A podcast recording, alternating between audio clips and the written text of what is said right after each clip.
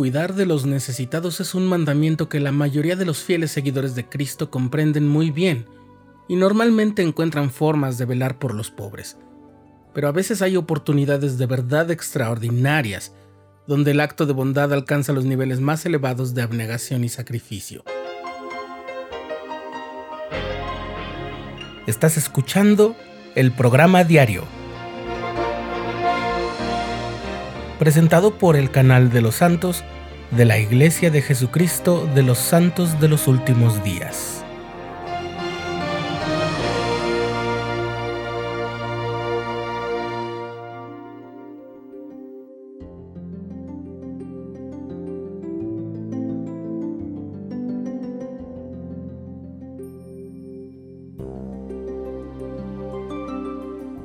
El siguiente es el relato de un amigo mío que me impresionó tanto que le pedí permiso para relatarlo en el programa diario y él aceptó con gusto, pero me pidió mantenerlo anónimo para no hacer creer que tenía la intención de destacar o algo por el estilo. El relato es el siguiente. Cuando era niño, de unos 5 o 6 años de edad, mi madre me dio una cantidad de dinero como regalo. Seguramente fue por algún cumpleaños o alguna otra ocasión especial que no recuerdo la cantidad era muy grande para aquel tiempo y creo que ni siquiera yo sabía cuántas cosas podía comprar con él. Pero estaba muy emocionado y al ir con mi madre en el autobús solo veía las tiendas de la ciudad y me saltaba el corazón cuando veía juguetes. Entonces volteaba a ver a mi madre que adivinaba mi pregunta y me decía que sí, sí me podía alcanzar para comprarlos. Entonces llegamos a la explanada de un edificio histórico monumental que es el teatro más prestigioso de la ciudad. Era nuestro destino en el viaje. Al descender del autobús vi a una familia, al que seguramente era el padre, la madre y un niño más pequeño que yo, que por lo visto estaban viviendo ahí, en la calle, y estiraban la mano pidiendo limosna. No recuerdo la fecha exacta, pero sé que era temporada navideña porque en el parque cercano había muchos puestos o stands navideños y algunos escenarios para tomarse fotos con Santa Claus o con los Reyes Magos, que es una vieja tradición comercial en donde yo vivo. Era temprano y hacía mucho frío, y cuando mi madre vio a esas personas, se quitó el suéter que traía y se los dio, porque ellos solo tenían una camiseta o una blusa. Estaban totalmente expuestos al frío. Después de eso mi madre bajó la mirada, me observó y con toda la ternura de la que era capaz, me preguntó si estaría dispuesto a darles el dinero que me había dado. Por supuesto no tenía muchas ganas de hacerlo, pero, por supuesto, tampoco tuve otra opción. Tomé el dinero, se lo entregué a la madre de aquella familia y luego seguí caminando con un pequeño sentimiento de molestia.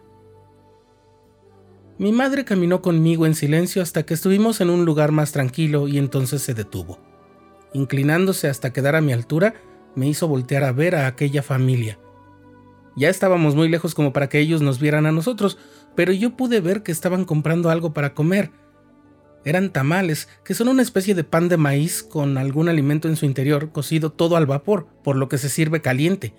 Y atole, que es una bebida de leche a la que se le agrega harina de maíz con algún sabor de frutas o arroz o chocolate y que también se sirve caliente. Aunque me resulta difícil describir lo que sentí al verlos, ya no se parecía nada a mi molestia.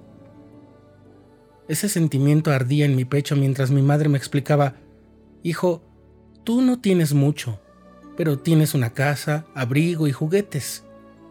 Ellos no tienen nada, solo hambre y necesidad. Tu dinero puede cambiarles el día. Debes sentirte feliz por ayudarlos. En mi mente aún resonaba un dejo de egoísmo. Pensaba que no debí darles todo ese dinero, que ya era mío porque me lo había dado mi madre. Si ella me lo había dado, entonces ¿por qué no simplemente tomó otro tanto de su dinero para dárselo a esa familia? Pero el sentimiento que tuve no lo pude olvidar. Y conforme crecí, viví muchas situaciones difíciles, y entonces supe lo que era tener hambre sin poder saciarla Viví situaciones de carencia y descubrí un poco cuál pudo haber sido el sentimiento de aquella familia indigente. Y también me fui dando cuenta de que aquel día mi felicidad había sido más grande que mi enojo, especialmente cuando me asaltó la idea de que en aquella ocasión El dinero que me había dado mi madre podría haber sido todo lo que ella tenía y me lo había dado a mí.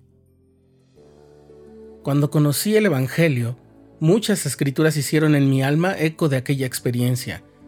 El rey Benjamín había enseñado a su pueblo, no permitiréis que vuestros hijos anden hambrientos ni desnudos, y al leer ese pasaje no podía dejar de pensar en aquel padre y en la impotencia de no ser capaz de cumplir con aquella enseñanza. Pero en el mismo mensaje, el mismo rey Benjamín dice, no permitiréis que el mendigo os haga su petición en vano. Nuestro deber como discípulos de Cristo es ayudar a los necesitados. A veces será con dinero, otras con tiempo, y otras veces tendremos que dar más de nosotros mismos, con todo nuestro corazón, alma, mente y fuerza. Pero sé que cuando lo hacemos, no solo ayudamos a otros a ser felices, sino que nosotros mismos encontramos nuestro propósito y una verdadera felicidad.